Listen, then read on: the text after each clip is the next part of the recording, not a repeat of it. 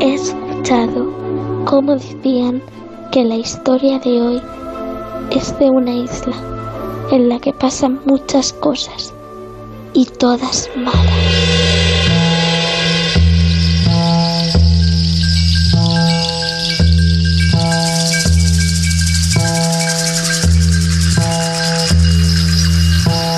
Por favor, párese un momento. ¿Se ha preguntado alguna vez cómo se ve el mundo desde un faro? En Onda Cero tenemos una estación de radio en lo más alto de un faro de un acantilado asomado al Cantábrico. En Por fin no es lunes, Punta Norte.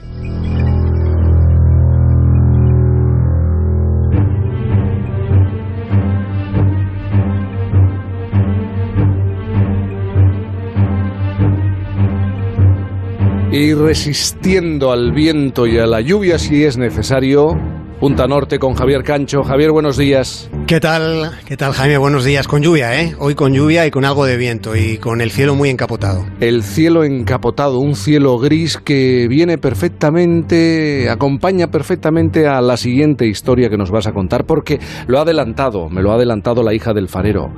Hoy vamos a relatar lo que ha ocurrido a lo largo de la historia con una determinada isla. De ella te hablé hace dos semanas y te puse sobre la pista.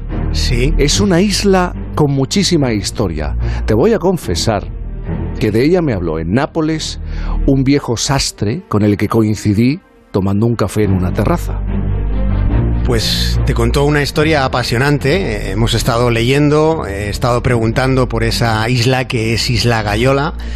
Jaime, se trata de una gran historia, como anticipaste. Lo es por todo lo acontecido en ese enclave que está en el Golfo de Nápoles, está en la región de Posilipo, en esa comarca. Digamos que hay un paraje donde pueden encontrarse dos islotes a los que merodea cierta resonancia de acontecimientos que tuvieron trasfondo bastante tenebrosos. Y a partir de los que quizá después se ha ido proyectando una visión maldita sobre ese lugar que está eh, en un sitio de una belleza extraordinaria.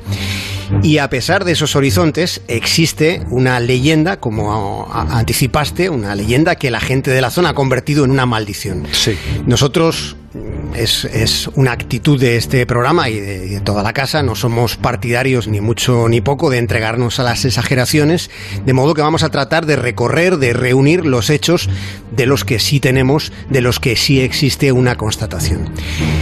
Hemos dicho, lo adelantaste tú hace 15 días, hemos dicho que la historia transcurre en torno a dos islotes cerca de la costa de Nápoles. En uno de ellos hay una villa palaciega, el otro no tiene ningún tipo de construcción, pero se puede llegar de uno a otro caminando, porque esas dos porciones de tierra están conectadas por un puente de roca muy enigmático que tiene forma de arco. Hemos puesto ya alguna foto en Twitter porque merece la pena fijarse en ese lugar que, que tiene, tiene un aspecto ya por sí mismo. ¿eh? En la presencia del sitio, la panorámica es muy llamativa, es un sitio muy pintoresco. Y bello, ¿eh? es un lugar muy bello. Y muy bonito, eso es. Y resulta que allí, a principios del siglo XIX, esa isla, llamada La Gallola, estuvo habitada por un ermitaño. Se cuenta que ese hombre vivía de la limosna de los pescadores y aquel tipo se le conocía como el mago. Sí. Así solían llamarme.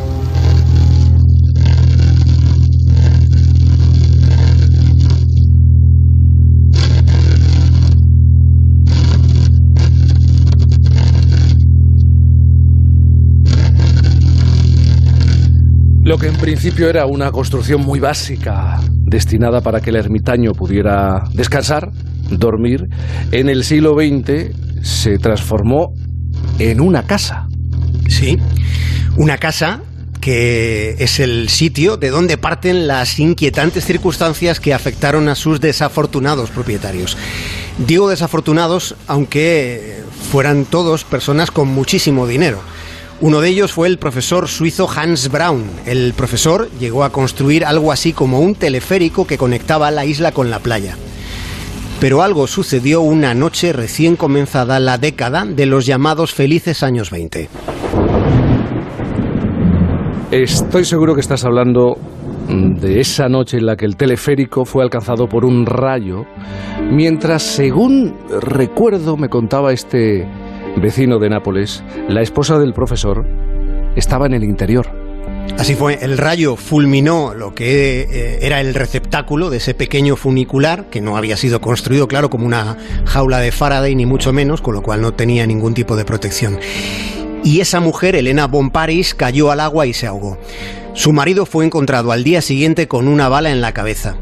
En la villa de Isla Gayola, de la que nos estamos acordando, que estamos recreando con este relato, aquella noche, en aquella villa, también estaba como invitado un amigo de la familia, era un tipo llamado Otto Grumbach, que según se dijo, quedó tan tocado por el incidente que se suicidó, y esto es un hecho, se suicidó este sujeto, Otto Grumbach, poco después de los terribles episodios acaecidos durante aquella noche.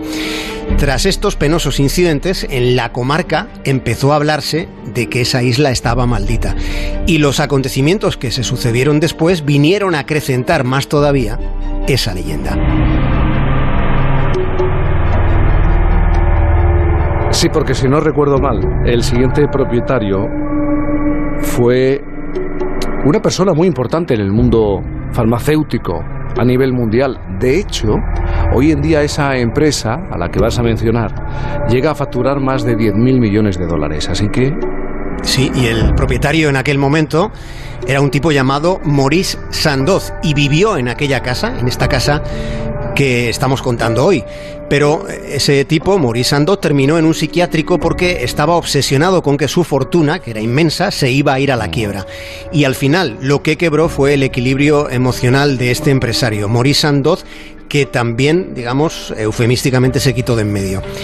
El siguiente dueño fue un varón alemán, Karl Paul Langheim era un industrial del acero que tenía mm, cierta predisposición a las bacanales y quizá Jaime pues fue el que mejor se lo pasó en aquel lugar o incluso el único que se lo pasó bien, podríamos decir. Porque luego tras él llegó Giovanni Agnelli, el magnate de Fiat, a quien muchos conocen sin duda porque los Agnelli son, entre otras cosas, son los propietarios de la Juventus de Turín. Giovanni Agnelli compró la villa lo que algunos vincularon después a todas las desgracias que fueron sucediendo en el seno de esa familia. De hecho, Agnelli vendió ese lugar pocos años después de haberlo comprado y entonces lo adquirió otro multimillonario, Paul Getty, un magnate del petróleo. A Getty, la mafia calabresa le secuestró a un hijo. El asunto se puso tan crudo, Jaime, que al cautivo le cortaron una oreja para que el magnate pagara, y claro, pagó. Mm. Después del rescate millonario que pagó, inmediatamente vendió la villa. Y la compró el empresario Gian Pasquale Grapone, quien dispuso de, poco tiempo para disfrutar del horizonte del que hablábamos, de Isla Gallola, porque fue arrestado tras el colapso de un banco y de una aseguradora. Para mitigar las enormes sumas de dinero que se debía a los acreedores, la casa de la que estamos hablando se subastó.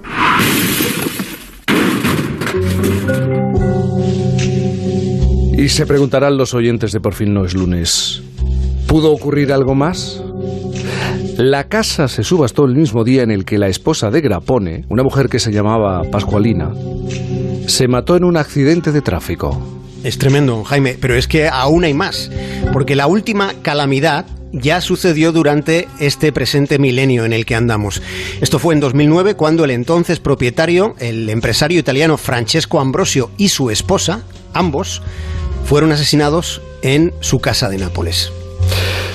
Bueno, en fin, en ese lugar del que estamos hablando, del que hemos querido acordarnos, está la secuencia de episodios desgraciados mm, más llamativas eh, de los últimos tiempos, al menos del siglo XX. Sí, y algunos de, ellos, es verdad que y lo subrayamos, sin relación causal con la isla, ¿verdad?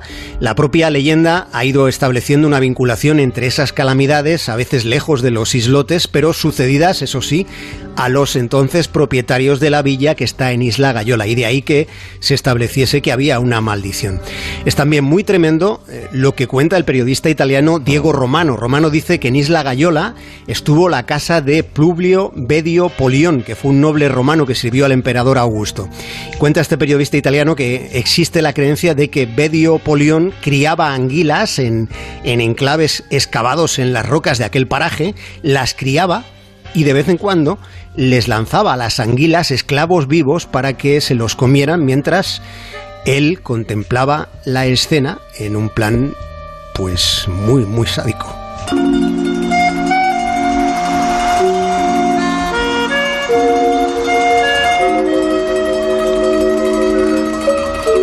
Algunos oyentes pueden pensar, aquí se mezcla la tendencia a la exageración, lo excesivo de los habitantes del Mediterráneo, vamos a decirlo así, con la fantasía y con la realidad. Pero lo que acabas de contar está basado en, en informaciones, en relatos que se han plasmado y que se acercan a la realidad de una isla italiana muy cerca, muy cerca de la costa de Nápoles, que podría dar para una serie de televisión. Daría, desde luego. Y a nosotros, bueno, tú, has estado en, la zona, yo eh, me apunto para ir en cuanto pueda. Nápoles es un sitio siempre que te sorprende. Eh, la gente te sorprende y lo que guarda ese rincón de Italia. Javier Cancho, a disfrutar de este domingo, has dicho de lluvia. Por aquí, por el norte, sí. Viene bien. pero, ¿eh? disfrutamos igual, con lluvia aquí estamos acostumbrados. Eso es lo que, lo que importa. Un abrazo muy grande, Javier. Enorme, Jaime, un abrazo.